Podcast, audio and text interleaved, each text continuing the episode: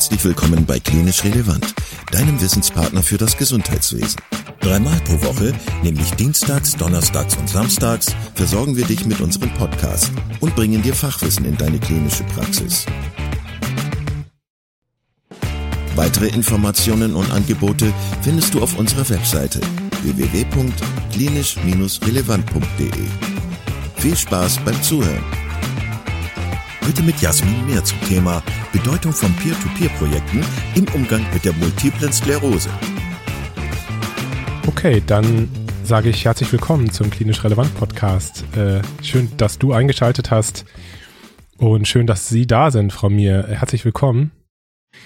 Haben Sie Lust, am Anfang sich einmal kurz unseren Hörerinnen und Hörern vorzustellen und zu erzählen, wer Sie sind und was Sie machen? Ja, vielen Dank ähm, für die Einladung, Herr Dr. Kuhn.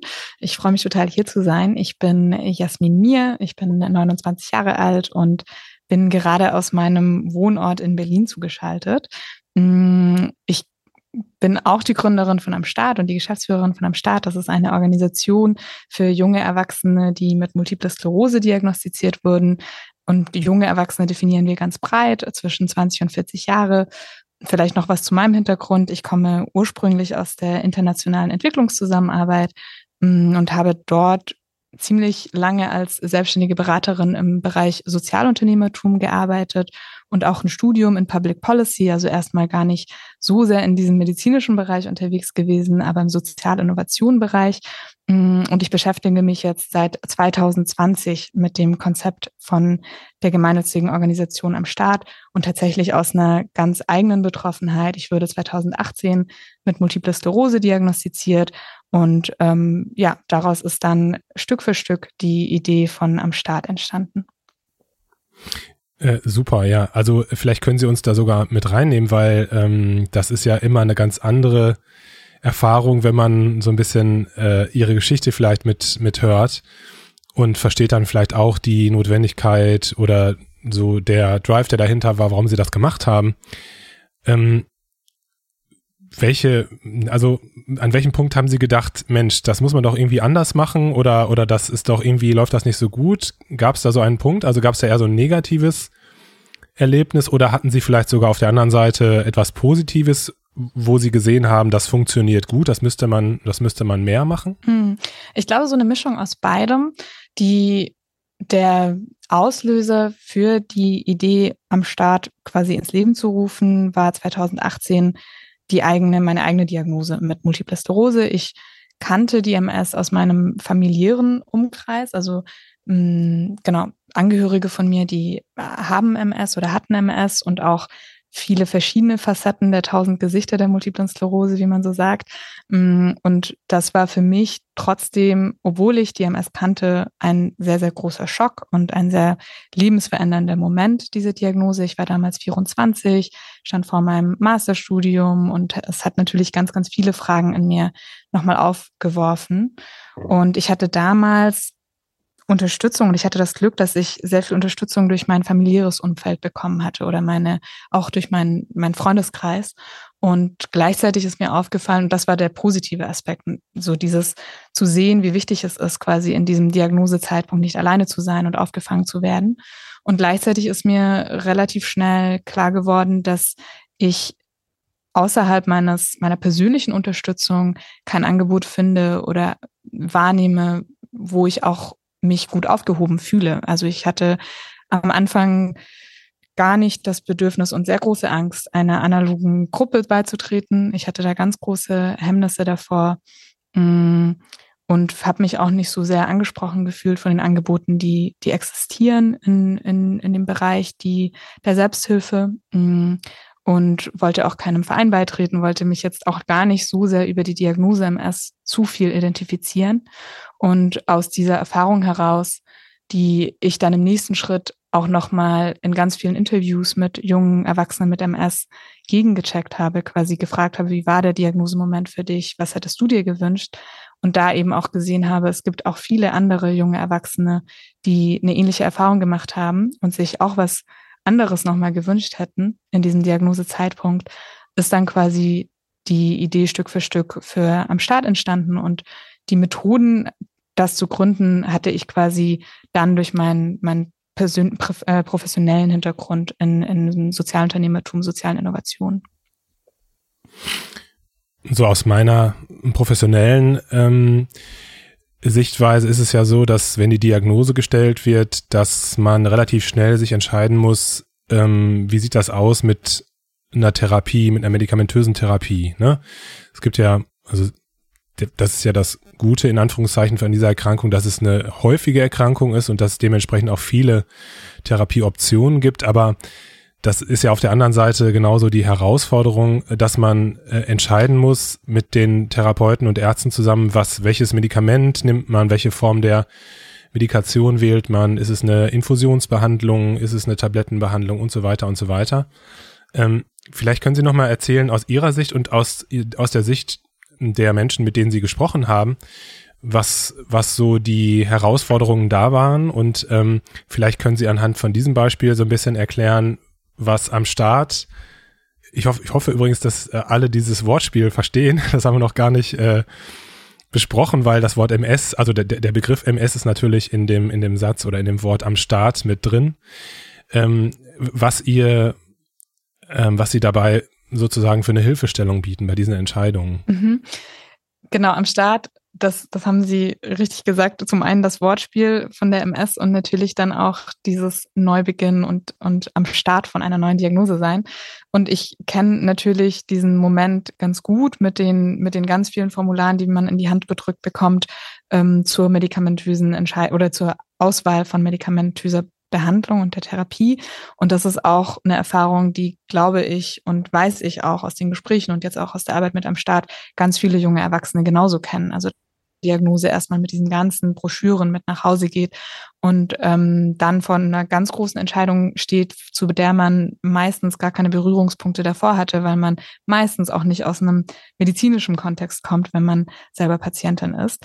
Und ich hatte das damals tatsächlich so gemacht, dass ich das so ein bisschen delegiert habe, weil meine Schwester Immunologin ist. Und ich hatte eben da auch wieder dieses Glück, dass ich ein Umfeld hatte, das mich so ein bisschen auffangen konnte und dass sie dann eben auch nochmal Recherche gemacht hat. Natürlich habe ich mir auch selber so ein bisschen ganz, ganz wenig die Patientenbücher der KKNMS durchgelesen vom Kompetenznetz Multiple Sklerose. Und gleichzeitig hatte ich das Gefühl, gerade am Anfang, ich möchte mich mit all dem nicht beschäftigen, das ist mir alles zu viel. Ich habe ganz andere Sorgen gerade im Kopf. Ich weiß gerade nicht, soll ich mein Studium machen? Was, was sind jetzt meine Prioritäten? Was ist das überhaupt? Und will ich mich damit auseinandersetzen? Und gerade am Anfang war die Antwort eigentlich eher nein. Und ähm, mit am Start möchten wir quasi die eine Möglichkeit schaffen und vielleicht ist das auch ganz wichtig jetzt erstmal zu erklären, was am Staat eigentlich macht. Wir möchten eine Möglichkeit schaffen, um junge Erwachsene da abzuholen, wo sie gerade stehen, wenn sie diagnostiziert werden und auch darüber hinaus, wenn sie den Wunsch haben, mit einer anderen Person zu sprechen, die eine ähnliche Erfahrung gemacht hat und in einer ähnlichen Lebenssituation ist. Was wir nicht machen, ist medizinische Beratung. Also wir werden niemals einer Person in diesem Moment sagen können, wähl doch dieses Medikament, weil wir sind alle Menschen, die selber aus der Patientinnenperspektive oder aus der Angehörigenperspektive sprechen. Wir bieten Schulungen an für die jungen Erwachsenen, die Gesprächspersonen sind. Zum einen, dass sie geschult sind in Kommunikationsmethoden in einem digitalen 1 zu 1 Gespräch, als auch medizinische Schulungsformate. Nichtsdestotrotz ist es da ganz wichtig, dass wir diese Trennung machen und sagen, wir können zwar nicht sagen, welches Medikament du jetzt nehmen solltest, das kannst du nur mit deinem Neurologen, deiner Neurologin besprechen, aber was wir machen können, ist es, diese psychosoziale Unterstützung bei dieser großen Entscheidungsfindung zu leisten. Also wir können zum Beispiel erzählen, wie wir bei der Entscheidungsfindung vorgegangen sind, was wir für Faktoren mit einbezogen haben, wie das für uns persönlich war und was uns geholfen hat bei der Entscheidungsfindung. Und wenn ich uns sage, dann rede ich quasi aus der Perspektive jetzt von den Gesprächspartnerinnen. Mittlerweile haben wir da über 40 in ganz Deutschland, die quasi bereit dazu sind, in diesem digitalen 1 zu 1 Gespräch mit einer Person persönlich in den Austausch zu gehen und für eine Stunde oder auch mehr in einem Videocall ihr Herz und ihr Ohr zu schenken. Genau. Und das sind alles selber Betroffene, also die selbst auch ähm, MS erkrankt sind, ist das richtig?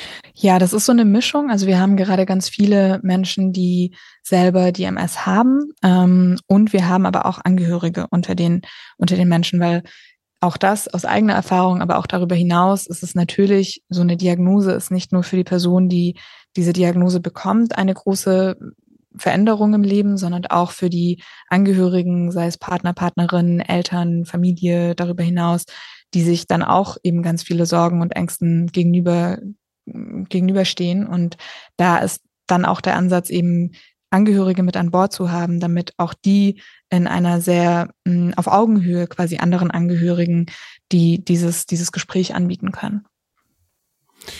Und konkret würde das dann so aussehen, dass diejenigen, die Beratungsbedarf haben, Gesprächsbedarf haben, sich ähm, über ihre Website dann melden oder wie sieht das dann aus? Mhm. Genau, das wäre quasi der, der Schritt, den wir, den wir gerade einschlagen. Also meistens hören die jungen Erwachsenen von am Start über Social Media. Also das ist so der Kanal, der am meisten genutzt wird, entweder über Instagram oder über unseren eigenen Podcast oder über LinkedIn. Es wäre natürlich super, wenn Sie auf lange Sicht auch von Ihrem Arzt, Ihrer Ärztin davon hören, dass es dieses Angebot gibt, direkt nach der Diagnose. Deswegen da auch der ganz, ganz große Aufruf quasi ähm, an alle Ärztinnen oder medizinisches Fachpersonal, das auch gerne weiter zu empfehlen an junge Erwachsene. Wir müssen und wollen bekannter werden. Und dann ist der erste Schritt, dass man quasi auf der Website oder der nächste Schritt, dass man auf der Webseite www.amstart.net ähm, einen Termin buchen kann. Sehr, sehr einfach. Also man kann einen Termin buchen, indem man eine Uhrzeit auswählt. Dahinter machen wir das Matching quasi mit einer Person, die unter unseren Gesprächspartnerinnen freie Zeit hat, dieses Gespräch anzubieten. Und dann ist der nächste Schritt einfach, dass man sich einloggt in den Videocall und man hat dann quasi ein einstündiges Gespräch oder auch mehr, wenn man möchte, auf beiden Seiten. Und wenn man dann will, kann man auch nochmal ein Folgegespräch vereinbaren. So ist so der Prozess von einer Person, die dieses Gespräch wahrnehmen möchte. Und Sie haben gesagt, dass Sie gleichzeitig, also dass diese Menschen, die die Gespräche führen, dass die geschult mhm. werden, mhm. also dass die bestimmte Hilfestellung an die Hand bekommen und ähm, ja, nicht ganz alleine da so ins kalte Wasser gesch geschmissen werden. Ähm, und über die Beratungsgespräche hinaus gibt es noch andere Angebote? Ja, also wir versuchen auch so ein bisschen Abstand zu nehmen von dem, von dem Wort Beratung, weil es tatsächlich mehr, mhm. weil das ganz wichtig ist, glaube ich, auch nochmal zu betonen, dass wir eben keine medizinische oder juristische Fachberatung leisten wollen und auch nicht können, sondern dass wir wirklich einen Raum für psychosoziale Unterstützung leisten. Und das sehen wir auch an der Art von Fragen, die in diesen Gesprächen gestellt wird, dass sie viel mehr auf persönliche Fragen aus sind als auf medizinische, fachliche Fragen, weil ich glaube, dieser Disclaimer relativ klar wird, wenn man auf unserer Website oder von einem Angebot erfährt. Das Angebot, was wir noch unterstützen zu diesen 1 zu 1 Gesprächen anbieten, ist, dass wir zum einen eben diese Community online ähm, darstellen. Also wir sind auf Instagram relativ aktiv mit äh, einer der, mit Alexandra Leier, die ist ähm, auf Instagram heißt sie Ed Wunderflecken ähm, und ist ein Bereich MS eine große Gesundheitsinfluencerin. Und da sind wir quasi aktiv im Sinne von, wir wollen auch mh, dem der MS so ein bisschen ein Gesicht geben und ein jüngeres Gesicht geben und auch Menschen zeigen, hey, du bist nicht alleine und es gibt viele andere junge Erwachsene, die mit dieser Diagnose ein gutes Leben führen. Und das, ähm, genau, also der Community-Aspekt, der vor allem diese Online-Community ist. Wir haben eine Online-Community, die wir speziell auch für Gesprächspartnerinnen anbieten. Und dann bieten wir medizinische Schulungsseminare an, ähm, mit in Kooperation mit anderen Ärztinnen, zum Beispiel Professor Dr. Sven Meuth, der ja auch mal hier im Podcast mit dabei war, oder äh, Professor Tjalzinsen, ähm, genau, wo wir den Fokus darauf legen, wichtige Fachthemen ähm, nochmal zu beleuchten, die junge Erwachsene sehr interessieren und gar nicht so einfach sind in diesem ganzen Dschungel an Informationen, die man online findet und die auch oftmals abschreckend und stigmatisierend sind. Und darüber möchten wir die Gesundheitskompetenz schulen. Also wir sehen das auch als wichtigen Faktor, dass wir sagen, Gesprächspartnerinnen sind ja auch eine Art von Multiplikatorinnen, die auf eine andere Art auch nochmal wichtige Informationen, wie zum Beispiel, warum die Zeit auch bei MS eine wichtige Rolle spielt, an Neudiagnostizierte oder generell Menschen mit Gesprächswunsch und der Diagnose MS übermitteln können. Mhm. mhm. Ich wollte noch mal kurz zurück zu einer Stelle, wo Sie gesagt haben, äh, Sie hatten zu dem Zeitpunkt, wo Sie mit der Diagnose konfrontiert worden sind, eigentlich keine Lust, in einen Verein zu gehen oder in eine Selbsthilfegruppe zu gehen. Ähm, aber dennoch ist das ja eine Möglichkeit, auch das ist ja eine Möglichkeit äh, für Menschen mit der Erkrankung sich auseinandersetzen, äh, zu setzen, sich äh, Hilfe zu holen, äh, Informationen und Austausch zu finden. Ähm, gibt es Daten oder gibt es Studien oder Untersuchungen, die Ihnen vielleicht bekannt sind, die so ein bisschen vergleichen Ihren Ansatz, den würde ich jetzt mal als, als Peer-to-Peer-Ansatz nennen, äh, bezeichnen, und den klassischen Selbsthilfegruppen, was die, was die Nutzen äh, dieser, dieser zwei Herangehensweisen betrifft. Also kennen Sie da Daten zu? Also spezifisch jetzt zum Vergleich von den beiden ähm, Ansatzpunkten kenne ich tatsächlich nicht so wirklich Daten. Ich ähm, kann, kenne ganz viele Daten zu Peer-to-Peer-Ansätzen generell, also warum das wirksam ist in der, in der medizinischen Versorgung von Patientinnen. Mm, es ist auch ganz wichtig zu sagen, dass am Staat kein kein Ersatzangebot sein möchte für die klassische Selbsthilfe, analoge Gruppenformate, sondern wirklich eine Ergänzung zu einem ganz wichtigen Angebot und das sind klassische Selbsthilfegruppen. Ähm, am Start ist entstanden aus diesem Gedanken und aus der Beobachtung und aus der Recherche, dass eben immer wenige junge Erwachsene klassische analoge Gruppen nutzen und dass wir da eine Alternative brauchen und eine Lücke schließen müssen. Und da die Daten, die es dazu gibt, zu diesem Peer-to-Peer-Ansatz, zu der Wirksamkeit von dem Peer-to-Peer-Ansatz, sind zum einen, dass die Krankheitsakzeptanz, also jetzt nochmal genereller Krankheitsakzeptanz ein ganz großer Wendepunkt ist für die Lebensqualität. Also wenn man angefangen hat, die Krankheit zu akzeptieren, das kann natürlich auch in der Selbsthilfegruppe passieren. Ähm, und dass die Peer-Unterstützung nachweislich ganz viele positive Effekte auf Gesundheitsfaktoren hat, sowohl auf die Patientinnen, die unterstützt werden durch eine Peer-Person, als auch, und das finde ich so spannend, als auch auf die Menschen selbst, die diesen Peer-to-Peer-Support anbieten. Also für beide Seiten hat das positive Effekte. Ähm, und gleichzeitig empfiehlt auch die Weltgesundheitsorganisation ausdrücklich Peer-to-Peer-Ansätze als Strategie zur Verbesserung der Versorgung, was natürlich auch nochmal diesen Ansatz irgendwie unterstützt und, und die Wichtigkeit davon unterstreicht. Genau. Und das Ganze erfüllt natürlich auch den, den großen Bedarf, den man auch öfter hört nach Patient Empowerment. Und ähm, das ist auch so ein bisschen das Ziel von einem Staat, quasi zum einen die Gesundheitskompetenz zu schulen, aber eben auch psychosoziale Unterstützung und diese ganze Akzeptanz der Krankheit, Diagnosestellung zu unterstützen. Ja. Jetzt ist ja so, ich habe vorhin gesagt, es ist eine Erkrankung, die häufig ist mhm. und ähm, wo auch viele Medikamente existieren, viel, ähm, viele, viele Innovationen stattfinden und wo man jetzt auch sagen könnte, da ist viel Geld drin mhm. in diesem, in diesem Pharma-Geschehen, sage ich jetzt mal. Und das impliziert ja auch, dass, äh, dass es Leute geben könnte, die, die gerne Einfluss nehmen möchten auf äh, Therapieentscheidungen und so weiter.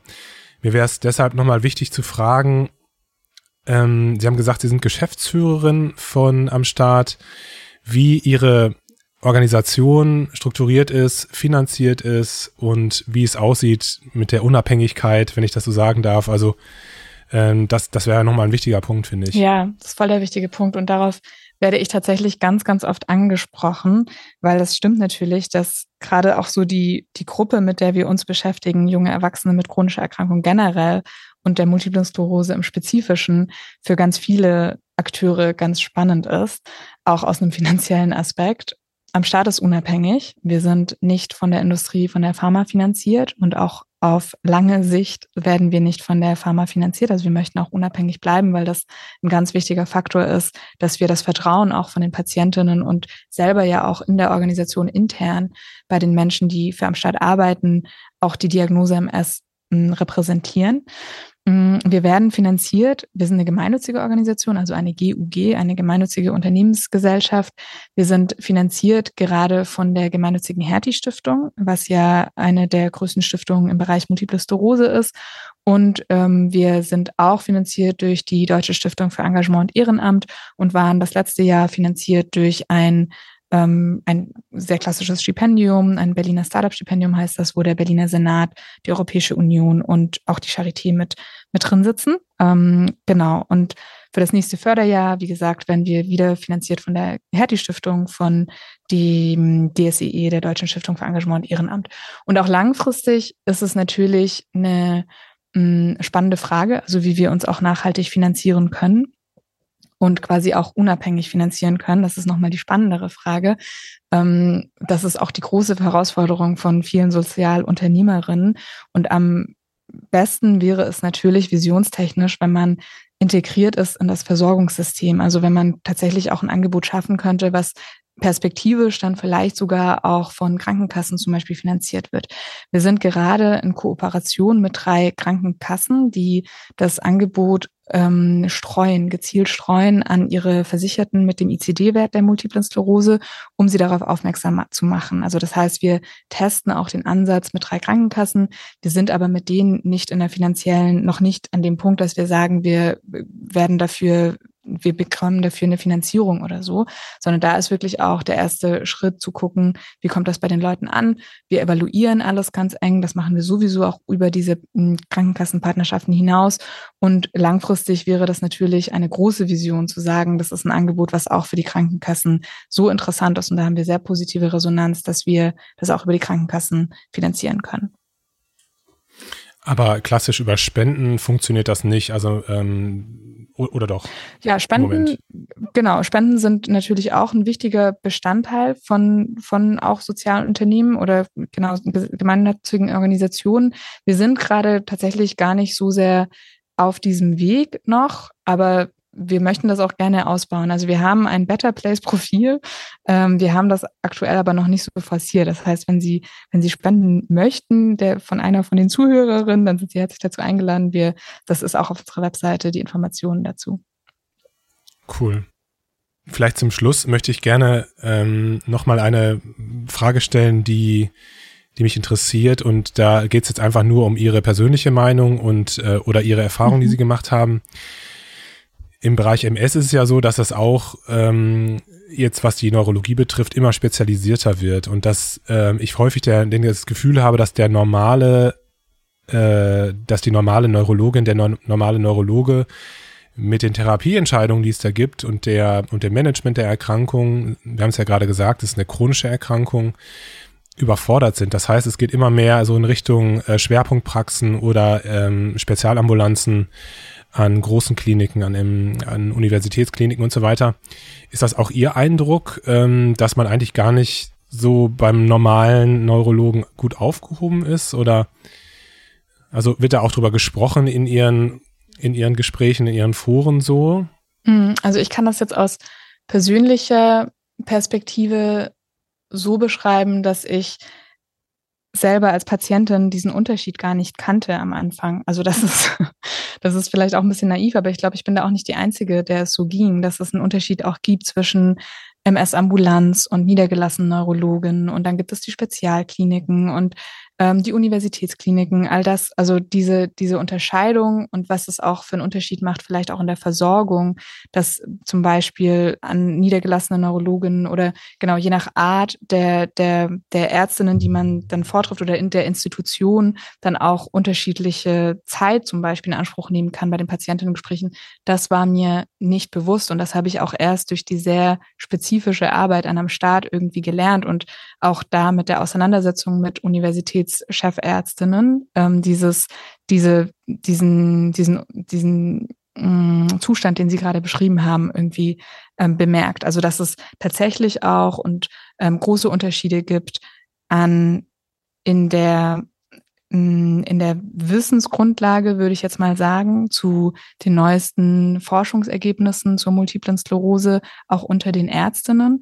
Und das finde ich sehr spannend und das unterstreicht ja auch nochmal, dass sich wirklich sehr, sehr viel und sehr, sehr vielleicht auch schnell vieles tut im Bereich der Multiplen Sklerose und da durchzusteigen als Patient oder Patientin ist dann nochmal, wenn es den Ärztinnen schon so geht, nochmal viel herausfordernder. Und das finde ich auch eine wichtige Information direkt am Anfang der Diagnose zu sagen, es gibt einen Unterschied an Institutionen, bei denen du gelang, äh, bei denen du ähm, aufgenommen werden kannst. Also zum Beispiel auch Reha-Kliniken sind ja bieten ja auch ein Angebot für die Multiple Sklerose und da diese Unterscheidung zu machen und zu sagen, was gibt es denn eigentlich für medizinisches Fachpersonal, das jetzt mit dir am Start sein kann, ähm, ist auch so eine so eine Aufgabe, die wir die wir auch wichtig finden direkt für den für den Start mit der neuen Diagnose.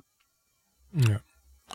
Ja, das ist spannend, dass Sie das sagen, aber genau, das meine Frage zielte jetzt auch gar nicht dahin zu sagen, dass äh, es bestimmte Neurologinnen und Neurologen gibt, die dumm sind in Anführungszeichen, sondern das zeigt einfach noch, zeigt einfach nur, wie viel Dynamik mhm. in diesem Thema drin ist und man kann, glaube ich, mittlerweile gar nicht mehr als Durchschnittsneurologe Schritt halten mit diesen Entwicklungen, die es gibt. Natürlich gibt es Sachen, die sich kaum geändert haben, ne, wenn, ich, wenn wir jetzt über die Schubbehandlung sprechen, äh, aber ähm, die, die, die Prophylaxe, die ist ja hoch komplex geworden und das bedeutet ja auch, dass also das Monitoring von bestimmten Therapien ist ja auch sehr herausfordernd. Ne? Das bedeutet ja auch teilweise, dass die Patienten mehrere Stunden in der Praxis sein müssen, äh, Blutdruck gemessen werden muss, EKG gemacht werden muss und so weiter und so weiter. Das heißt, das funktioniert im normalen ambulanten Setting sowieso gar nicht. Mhm.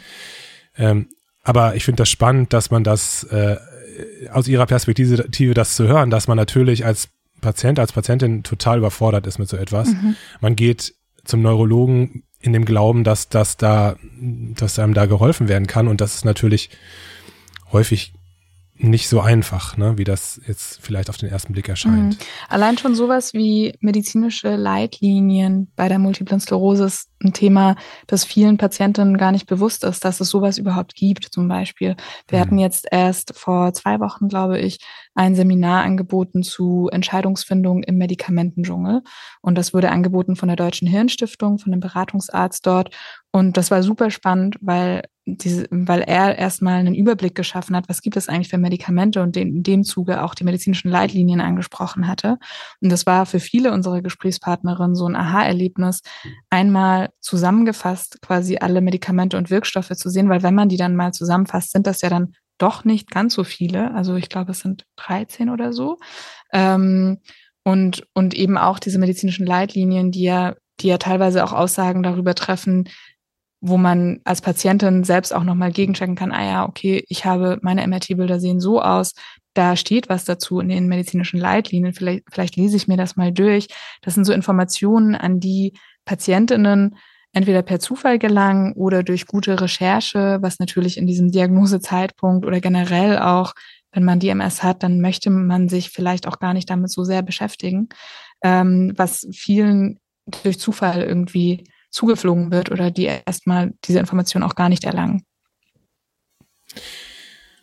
Ich bin großer Fan davon, dass meine Patientinnen und Patienten Bescheid wissen über ihre Erkrankung und Sie haben es gerade gesagt, es gibt ganz viele Studien dazu, die sagen, dass äh, Menschen, die eine Akzeptanz für ihre Erkrankung haben, die aber auch Bescheid wissen über, über, ihre Erkrankung, dass sie eine deutlich bessere Lebensqualität haben, dass sie aber auch ein deutlich besseres Outcome haben. Ne? Also dass die wenn man jetzt die MS weiter sich betrachtet, dass äh, die Verläufe günstiger sind. Ähm, und deswegen finde ich es ganz, ganz wichtig, was sie machen. Und ähm, ich finde es toll und unterstützenswert. Und äh, ja, deswegen nochmal der Aufruf, auf jeden Fall entweder, wenn Sie aus dem medizinischen Fachbereich kommen, ähm, machen Sie Ihre Patientinnen und Patienten aufmerksam auf das, auf das Angebot oder vielleicht jemand, der jetzt gerade äh, selber ähm, betroffen ist und das noch nicht kennt, auf jeden Fall mal auf die Seite von Am Start gucken. Und wir würden die äh, Kontaktdaten aber auch verlinken in den Show Notes, also dass da jeder seinen Weg findet zu, zu Ihnen. Vielen Dank für das Gespräch, hat mir sehr viel Spaß gemacht. Ich finde es toll, ähm, Menschen zu treffen, die sich engagieren und ähm, die solche Ideen haben und äh, ja, anderen Menschen damit helfen. Das finde ich großartig. Ähm, ich äh, wünsche Ihnen und Ihrer Organisation ganz viel Erfolg und hoffe, dass das Ganze noch mehr wächst und mehr Akzeptanz noch findet. Ja, vielen Dank für die Einladung und das Feedback von Ihnen. Das ist total wichtig für uns auch, ein Feedback von medizinischen Fachexperten, Neurologen, Neurologen, Ärzten zu bekommen für die Organisation. Vielen Dank. Sehr gerne. Tschüss. Vielen Dank, dass du heute wieder zugehört hast und unser Gast gewesen bist. Wir hoffen sehr, dass dir dieser Beitrag gefallen hat und du etwas für deinen klinischen Alltag mitnehmen konntest. Wenn dem so sein sollte, dann freuen wir uns sehr über eine positive Bewertung bei Apple Podcasts. Falls du Lust hast mitzumachen und es einen Themenbereich gibt, in dem du dich besonders gut auskennst, dann melde dich doch gerne unter kontakt@klinisch-relevant.de. Gleiches gilt, wenn du Themenvorschläge oder konstruktive Kritik für uns hast. An dieser Stelle auch der Hinweis auf unseren Newsletter, den du unter www.klinisch-relevant.de abonnieren kannst und der dich immer auf dem Laufenden hält. Wenn du dich für unseren Newsletter einträgst, bekommst du einen 5-Euro-Gutschein, mit dem du in unserer Fortbildungsakademie einkaufen kannst. Wir wünschen dir jetzt bis zum nächsten Mal eine gute Zeit und freuen uns, wenn du bald wieder einschaltest. Pass auf dich auf, bleib gesund. Bis zum nächsten Mal. Ciao.